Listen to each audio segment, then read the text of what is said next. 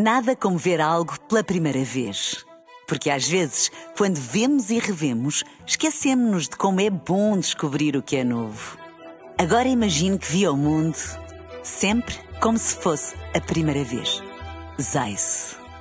Veja como se fosse a primeira vez. Viva está com a Hora da Verdade. O nosso convidado é Arménio Carlos, antigo secretário-geral da CGTP, intersindical, militante do Partido Comunista Português, a quem agradeço desde já ter aceitado o convite para aqui estar.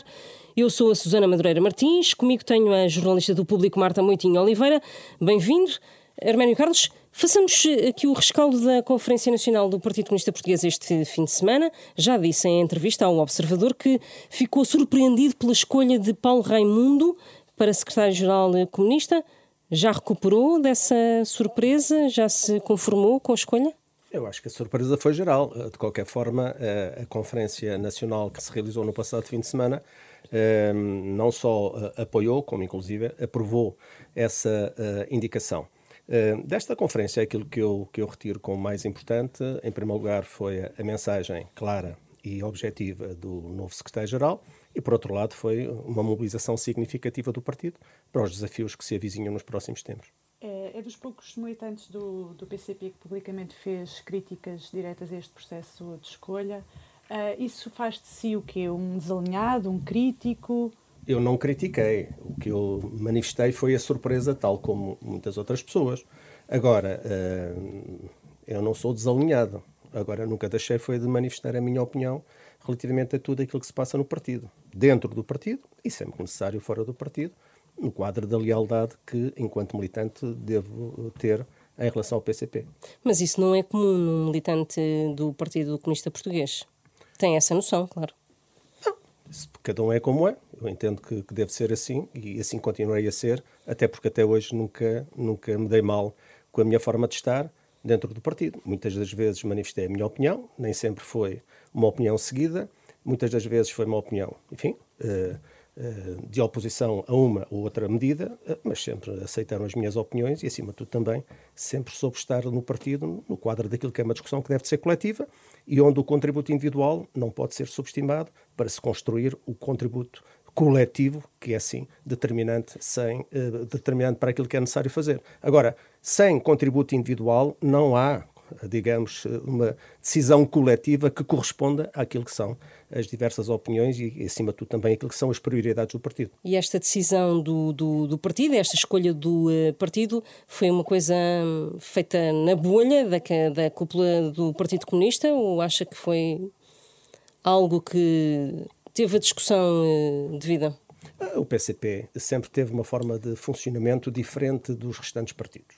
E, portanto, neste caso concreto, por norma, de acordo com aquilo que está regulamentado, é o PCP, aliás, é o Comitê Central, os órgãos executivos que propõem ao Comitê Central, e o Comitê Central é auscultado e, simultaneamente, depois decide apresentar proposta ou, pelo menos, uh, anuncia uh, a respectiva candidatura. Foi isso que se passou, e sobre isso não tenho muito mais a acrescentar, porque é assim que habitualmente acontece. Portanto, o PCP não é igual aos outros partidos, tem esta forma de funcionamento, até aqui não se tem dado mal, Agora, se me perguntar se uh, este processo podia ter tido um desenrolar, digamos, com, com, com, com, com uma maior auscultação, com uma maior participação dos militantes de base, sim, podia ter, mas não aconteceu e também não vejo nisso um grande problema neste momento. Um, pensa em distanciar-se do, do, PCP de alguma forma? Nós temos visto um, que o partido não trata de uma forma muito, digamos, simpática os ex-líderes da CGTP, o anterior chegou, um anterior chegou a entregar o cartão de militante, pensa fazer a mesma coisa ou não? Não, não tenho razão nenhuma para fazer. Eu continuo a dizer que sou um militante base por opção, portanto fui eu que decidi que não devia de integrar o novo Comitê Central e filo com muita antecedência, quando disse também, enquanto era secretário-geral da CGTP, que quando saísse da CGTP voltaria ao meu local de trabalho, eh, porque isso me deu um grande prazer, e que não iria assumir nenhumas responsabilidades políticas acrescidas isso implicava a minha não continuação de membro do Comitê Central. Isso não implica que eu, como militante de base, não tenha e não deva ter a obrigação de continuar a manifestar as minhas opiniões, sempre que se justifique e sempre que eu entenda que é necessário. Porque eu acho que isso também, eh, digamos, é um contributo importante para que o partido continue não só a ter a participação dos militantes e as respectivas opiniões, como acima de tudo também tam possa ter, sempre que necessário, o contraditório em relação a uma outra medida. Do ponto de vista global, estou no essencial de acordo com as orientações que têm sido seguidas uh, do partido, nomeadamente agora as orientações para uma intervenção mais ativa e mais uh, quantitativa e qualitativa nos próximos tempos. O que é que se vê para fazer no PCP nos próximos tempos? Vem um ciclo eleitoral bastante intenso, há uma liderança da CGTP que uh, acabará daqui a nada. Eu creio que, que papel é que acha que terá?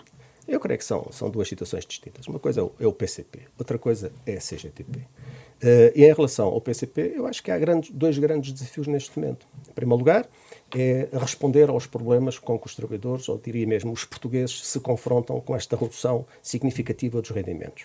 Eu digo mais, eu acho que neste momento o governo está a meter a mão ao bolso aos portugueses. E isto implica que haja uma resposta. Uma resposta de todos, sem exceção porque aqueles que estão a ser penalizados com esta redução de rendimentos não são apenas aqueles que votaram na CDU, são aqueles que votaram no PS e noutros partidos. E, portanto, neste caso em concreto, isto justifica uma maior participação cívica e um nível de exigência uh, no que respeita à participação dos trabalhadores e de outras camadas da população para que os seus direitos sejam respeitados e para que, enfim, haja uma inversão das políticas que neste momento está em desenvolvimento. E esta é a primeira parte da exigência de resposta aos problemas concretos. A segunda parte é, a partir daqui, criar condições para uh, melhorar uh, os resultados eleitorais do, do, do, PCP e, e, da CDU. Agora, é por demais evidente uma coisa que é lapidar. Portanto, é preciso melhorar aquilo que é o apoio social para que depois este se transforme numa, num aumento da representatividade eleitoral. Isso é que é fundamental. Portanto, o apoio social é fundamental. E para que tal aconteça, é preciso que o partido, enfim, faça um esforço ainda maior para estar numa ligação direta com os trabalhadores e as populações, para ter em consideração as suas reivindicações e procurar também corresponder aos seus anseios com a apresentação de propostas, de soluções e demonstrar que nós não estamos condenados uh, a viver em suplício, independentemente de haver um governo com uma maioria absoluta. Ainda sobre o partido, uh, Paulo Raimundo dizia uh, no discurso que fez na conferência que o partido uh, está condenado a crescer. Uh, também acredita nesta tese de que o partido que pode inverter esse, esse ciclo de maus resultados eleitorais e de, de, de, de crescimento a, a prazo? É inevitável um, um, líder de um partido que porventura fizesse uma, fosse eleito numa conferência nacional e dissesse que uh, a ideia com estes Não, não, mas Arménio Carlos, o que é que acha que pode acontecer? É possível, eh, de facto, eh, ter melhores resultados e, por exemplo, numas uh, legislativas uh, voltar a não, não a ter seis deputados, mas mais de eleger mais uh, deputados para a Assembleia da República? Eu creio que sim. Quando se apresentam propostas, quando se tem uma relação de grande proximidade e também de, uh, de uh, ligação aos trabalhadores e às populações, abordando os seus problemas, é natural que os mesmos que não deram o voto à CDU nos últimos tempos possam vir a alterar o seu sentido de voto e nos próximos atos eleitorais virem, enfim, a apoiar a CDU. Portanto, sabe que isto na política, isto há ciclos, há ciclos, uns tempos, há, há, momentos em que se sobe, há outros momentos em que se desce. Agora, não se pode é pensar que, pelo facto do, da CDU nos últimos quatro anos ter tido resultados eleitorais negativos,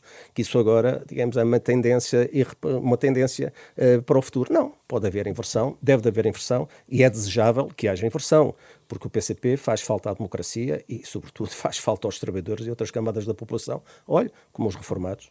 Então pensa que Paulo Raimundo entrou, digamos, numa, numa fase em que quase o efeito estatístico uh, o beneficia, de, no sentido em que dizer o PCP conseguiu, teve um resultado tão, tão baixo que agora só pode subir, é isso? Eu creio, não, não é um é problema. Um, não será tanto mérito dele, mas mais o, o, o impacto de uh, ter entrado numa altura em que o PCP tinha uh, resultados uh, muito fracos, nomeadamente no Parlamento. Eu creio que esse não é um desafio do novo secretário-geral do PCP, esse é um desafio de todo o PCP, de todo o seu coletivo porque nós eh, não podemos ficar satisfeitos com aquilo que se tem passado em termos de resultados eleitorais.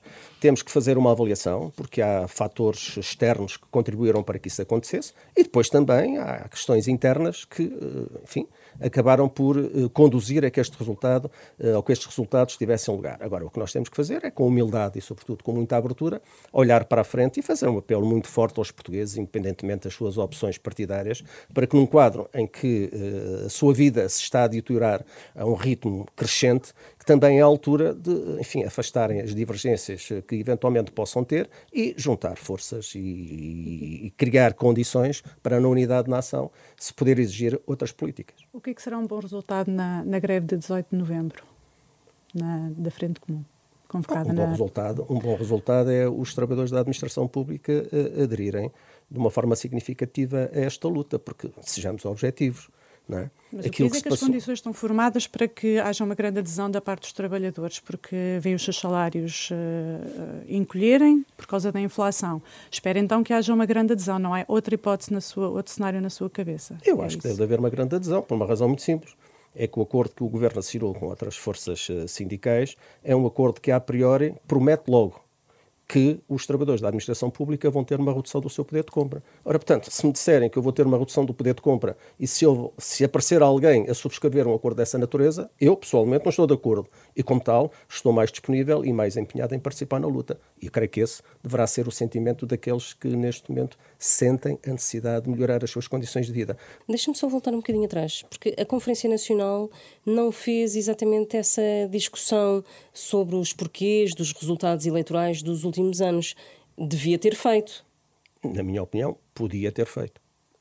E não o fez, e aí o, o partido eh, não, não tem uma base de discussão para andar para a frente e ter outro tipo de atitude até, ou ter outro tipo de estratégia para enfrentar eleições? Eu creio que uh, o facto de não ter feito de uma forma aprofundada uh, teve como pressuposto a ideia de que essa reflexão de alguma forma foi sendo uh, construída ao longo uh, dos últimos meses. E, portanto, o que importava nesta conferência, mais do que estar a refletir mais profundamente sobre aquilo que se passou, era apontar as uh, medidas de ação concreta para o futuro para responder aos problemas. Mas é que os objetivos que eleitorais que... também não, foi, não foram uh, sequer definidos nesta Conferência Nacional nem teriam que ser, porque neste momento o grande objetivo é responder às necessidades da, da população. E, portanto, creio que desse ponto de vista, mais à frente, necessariamente que uh, o PCP e a CDU terão de definir também os seus objetivos eleitorais. A CGTP tem respondido a esses desafios e à uh, capacidade de organização que agora é pedida pelo PCP ou não tem, não tem sido suficientemente ativa, uh, a seu ver? Que a força da CGTP está nos locais de trabalho. E, portanto, não é por acaso que nos últimos tempos tem aumentado o número de uh, pré-avisos de greve. O que, uh, desde logo, uh, identifica um, um descontentamento e uma indignação dos trabalhadores perante aquilo que se está a passar.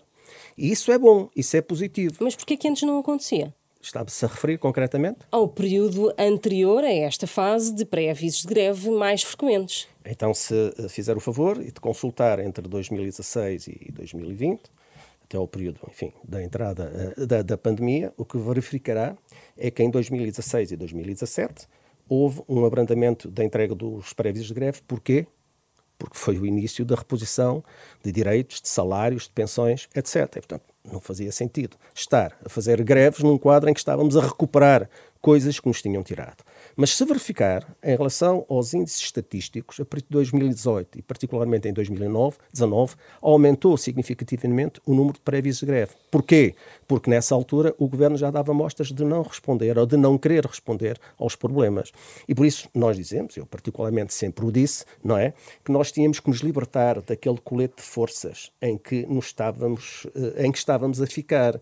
Porque, mais uma vez, aqui eh, o déficit e a dívida eram, digamos, as questões sacrossantas do governo e, como todos nós sabemos, uh, o o as contas certas, as contas certas estão erradas a partir do momento em que se desenvolvem políticas que põem em causa o bem-estar e o nível de vida das pessoas. E foi a partir daí que, na minha opinião também, era necessário clarificar de que lado é que estamos, sob pena do PCP, ser arrastado para um processo e ficar cúmplice de uma política que na prática reduzia os rendimentos dos trabalhadores, ou pelo menos não melhorava os seus rendimentos e os seus direitos de acordo com aquilo que se justificava, desejava e se exigia no quadro. Porque não basta dizer que somos de esquerda ser de esquerda e depois seguir determinados parâmetros daquilo que as políticas de direita fizeram nos últimos anos, é, é, é, é, dizer uma coisa e fazer outra. Eu creio que são estas as questões que hoje se colocam. A partir de 2020, como sabe, portanto, houve a pandemia, depois houve 2020 e 2021 as dificuldades desse ponto de vista, enfim, enfim trouxeram problemas à mobilização, por razões que são conhecidas, ah, e agora o que se verifica é que, dizer, no momento em que uh, o crescimento económico do país anda na ordem dos 6,7% ou 6,8%, como é que se justifica que o governo esteja a apontar com valores daqueles que já referimos para a atualização dos salários? Isso é que não faz sentido nenhum. Deixe-me pegar aí no aspecto que falou que foi a questão da legislação laboral. Uh, como é que nós podemos acreditar no facto do PCP ou até a CGTP poderem uh, alguma conquista nessa área quando, uh, durante o tempo em que o PCP era um parceiro na geringonça, não conseguiu uh, vencer batalhas que considera importantes na área da legislação de trabalho? Lá está o tal colete de forças. Das duas, uma. Ou continuávamos no colete de forças ou rebentávamos com o colete de forças. Continuando no colete de forças, tornávamos cúmplices daquele processo. Rebentando com o colete de forças, dizendo nós não aceitamos este colete de forças, enfim, afastávamos desse processo, correndo o risco, como depois se veio a verificar, de uma uh, perda, uh, digamos, eleitoral, porque uh, a posição, a posição não foi, não foi entendida, se calhar também não, não a explicámos atempadamente e da forma mais correta para se fazer perceber que não podíamos aceitar coisas desta natureza, mas, mas o que é certo é que foi isso que se passou. O governo está a negociar um orçamento. E eu pergunto qual foi as atualizações salariais para os trabalhadores da administração pública durante aquele período. Foram mínimas. Em relação às pensões, valoriza-se a atualização uh, das pensões, nomeadamente das pensões mais baixas, em 10 euros durante 3 ou 4 anos. Valorizamos isso. Mas nós não nos podemos esquecer que todos os trabalhadores que tinham pensões até, um determinado, até uma determinada altura superiores a 682 euros tiveram a perder poder de compra. E só no último ano, no último orçamento, é que alargaram esse valor para 1.100 euros, se eu não estou em erro. Bem, todos os outros ficaram a perder poder de compra. E nós perguntamos: e quem é que suportou financeiramente a segurança social? Foram aqueles que tiveram a descontar. E é justo que aqueles que sempre declararam os seus rendimentos, sempre contribuíram para a segurança social de acordo com aquilo que ganhavam, estejam a perder poder de compra ao longo de vários anos. Isso passou-se. Isso não, não, se podia passar. Depois é, é outra questão da, da legislação de trabalho. É? E essa, em relação à legislação de trabalho, várias vezes nós dissemos que não havia resposta para os problemas estruturais do país enquanto não se valorizasse o trabalho. E uma forma de valorizar o trabalho é mexer na legislação do trabalho. Mexer na legislação do trabalho implica mexer na contratação coletiva. Bem pode o governo agora dizer, enfim, que uh, é uh, um apaniguado da negociação. Mas como é que se negocia quando impede os sindicatos entrar nos, nos locais de trabalho? Nós temos milhares de, locais, milhares de locais de trabalho, de empresas, onde os sindicatos hoje não entram. E como é que se faz a negociação? Como é que a liberdade sindical está a ser desrespeitada? Não entram porquê? Porque os patrões não deixam. Ora bem, para se fazer negociação numa empresa, implica duas partes. A parte patronal, a parte sindical. Se os sindicatos não entram, como é que os trabalhadores podem sindicalizar? E hoje, quando se fala, como há muitos anos esta parte, de que há uma baixa, um baixo nível de sindicalização, é verdade que é um baixo nível de sindicalização. Tem a ver com um conjunto de fatores muito diversificado. Mas um deles, um deles, é o facto dos sindicatos serem impedidos de entrar nos locais de trabalho. Tem dados de quantas empresas uh, no último ano impediram a formação de existência de sindicatos dentro da, da, sua, da sua empresa? São milhares delas. Milhares, estamos a falar de mil ou dez mil? Oh, são milhares. São... Então, nós temos um universo de empresas de centenas de milhares, são milhares. Mas tem exemplos práticos disso? Eh, nas cortiças, ainda recentemente, depois, se foi necessária é? digamos, um, uma posição de força do sindicato para conseguir entrar na empresa chamando ao GNR para o poder fazer, não é?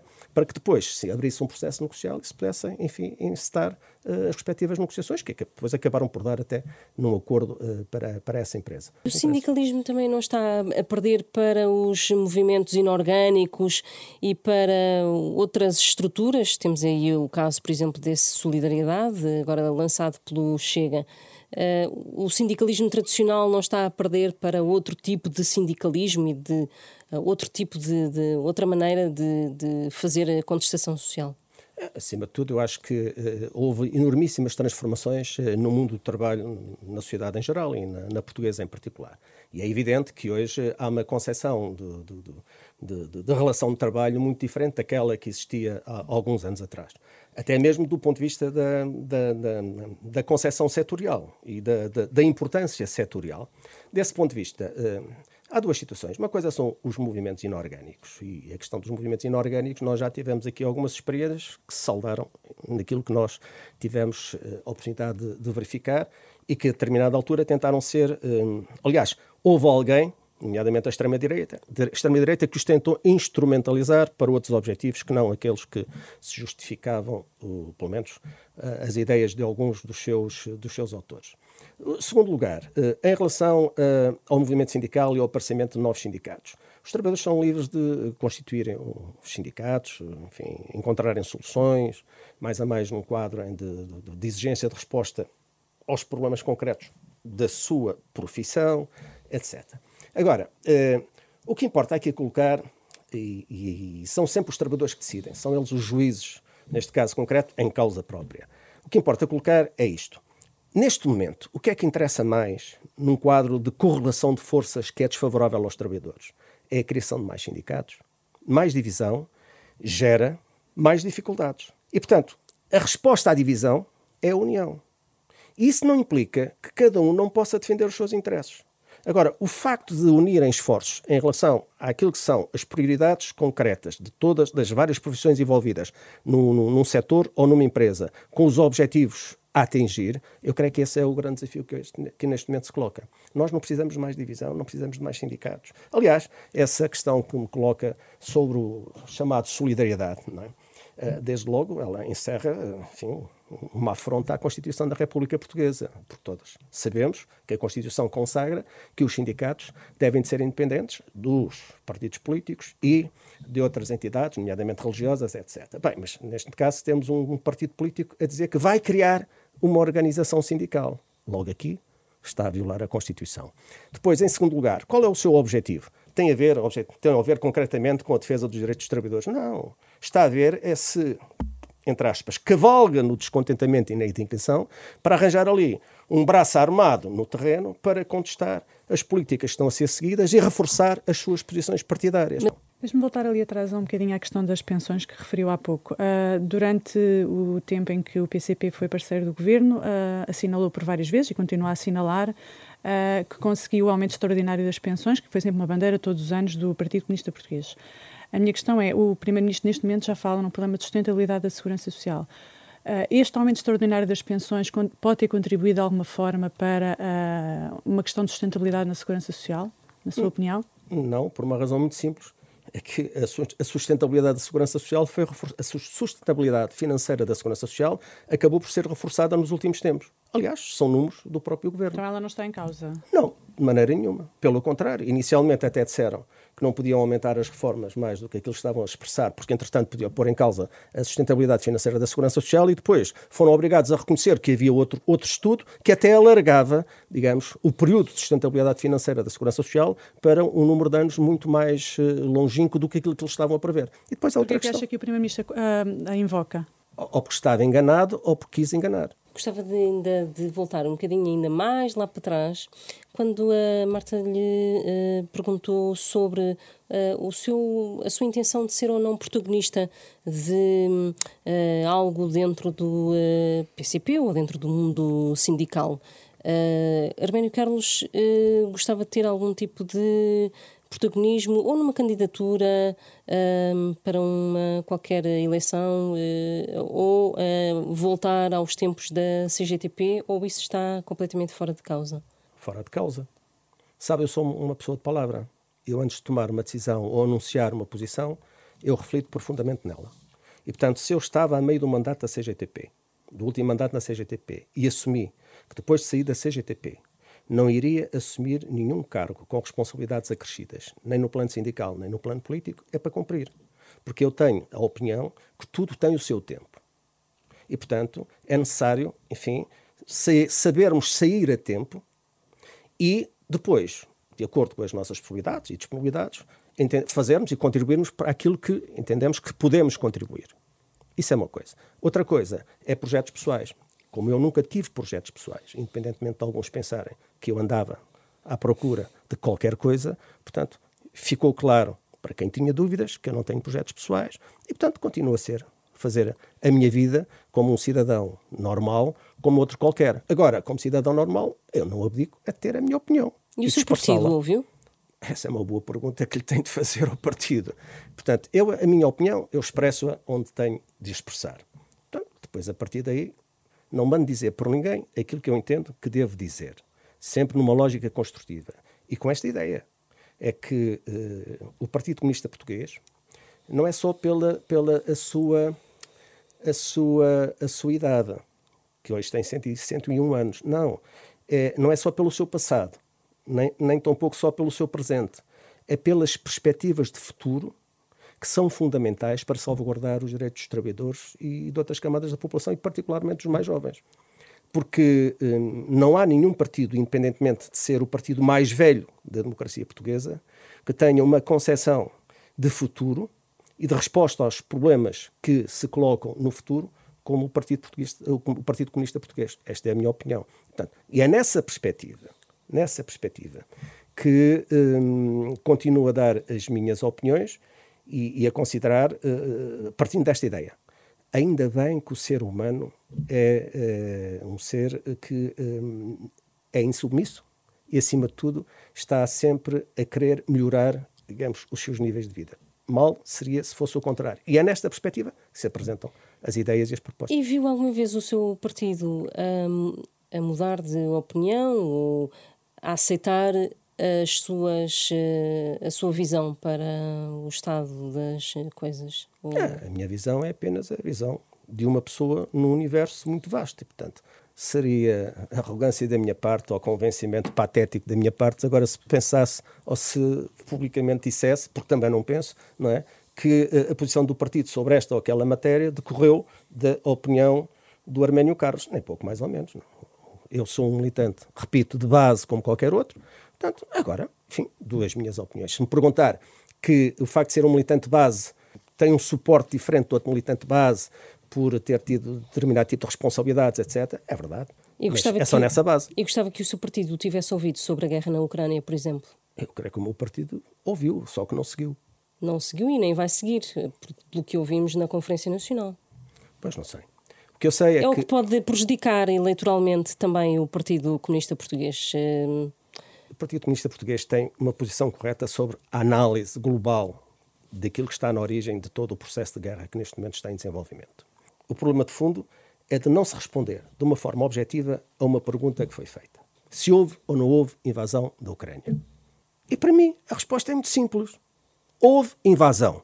E depois temos que dizer que, tal como não estamos de acordo com a invasão da Ucrânia, também não estamos de acordo com aquilo que se passou desde 2014. A ingerência dos Estados Unidos que levam a um golpe de Estado, mas não só. Com a chacina de, eh, de dezenas de militantes sindicais, nomeadamente num edifício de Odessa, pura e simplesmente foram eh, chacinados, incendiaram o edifício. Como não estamos de acordo, por exemplo, com a ilegalização do Partido Comunista da, da Ucrânia. Agora, quem Houve é que... um problema de comunicação? Não, eu acho que não foi só um problema de comunicação, sejamos, sejamos digamos, rigorosos. Foi um problema de interpretação do, do, do, do, tempo em que vivemos. É uma posição que o, partido, que o partido tem e que eu, neste caso concreto, não acompanho. Eu acho que neste momento o partido só ganhará se, porque sabe que isto é assim. Quando alguma coisa não corre bem, nós também temos que dizer: olha, não correu bem, não era aquilo que pensávamos, corrigir. Pronto, eu acho que o partido devia de fazer isto. Não sei se vai é fazer. O Paulo Raimundo devia fazer agora primeiro, antes de mais. Eu creio que nas últimas intervenções já fez, eh, já deu mais algumas nuances. Não é? Viu proximidade agora, agora, em relação à sua posição, na forma é como Paulo posição. Raimundo eu, tem. Eu não, eu, eu não, eu, eu gostaria. A opinião que. que eu gostaria, que eu, é que dá a ideia que uh, eu tenho uma oposição, eu tenho uma opinião, que tenho um, um, papel, um papel especial e que, enfim, o partido tem. Não, eu sou um militante de base. E como militante de base eu tenho esta opinião, que expressei há muitos meses, continuo a expressar. Porque aquilo que eu sinto, aquilo que me dói, aquilo que me custa, Percebe? É que na sociedade portuguesa, com esta situação, o Partido Comunista continua a ser uh, queimado enlumbrando. É isso que eu não quero. Porque não é isso que está na origem das posições do partido. O partido sempre foi contra a guerra pela paz. Ninguém tem o capital de credibilidade sobre esta matéria que o PCP tem. E, portanto, agora, o que, o que me custa é que, quer dizer, todas as perguntas têm uma resposta. Não vale a pena a gente estar a equivocar-se ou estar a desviar. Houve uma situação concreta, então assumamos. E nós sabemos que se está a criar, tentar criar um bloco com mais força para confrontar a China. Sabemos disso, isso é verdade. Sabemos que querem enfraquecer a Rússia, também sabemos que é verdade. Agora, isso é uma coisa. E temos que continuar a denunciar os objetivos. Outra é aquilo que nós assistimos. Esclareça-me só uma coisa. Nas palavras que Paulo Raimundo até agora disse sobre esta questão, que, que nuances é que notou? Eu acho que eh, das últimas vezes que o ouvi, utilizou uma, uma, uma, uma expressão correta. É que neste caso concreto há culpados, são os Estados Unidos, a União Europeia, a Rússia, e há, e há uma parte que, que, é, que é vítima, que é o povo ucraniano. E aqui, corretíssimo. Aqui está corretíssimo.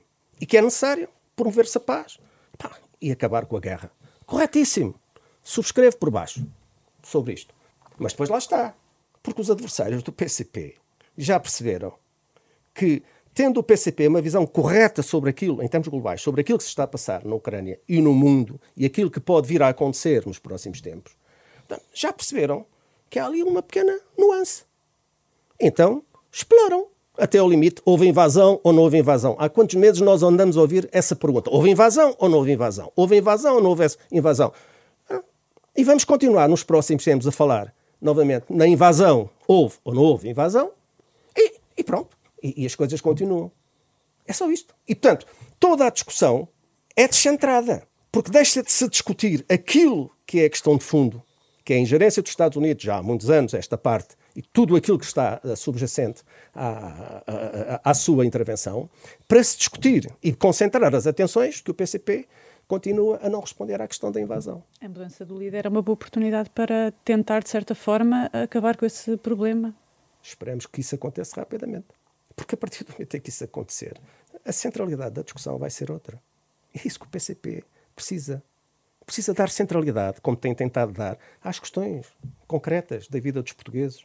E tem toda a razão nas propostas que apresenta, nas soluções que apresenta. Mas depois, que digamos que foi criado aqui um estigma relativamente ao partido no respeito a esta matéria.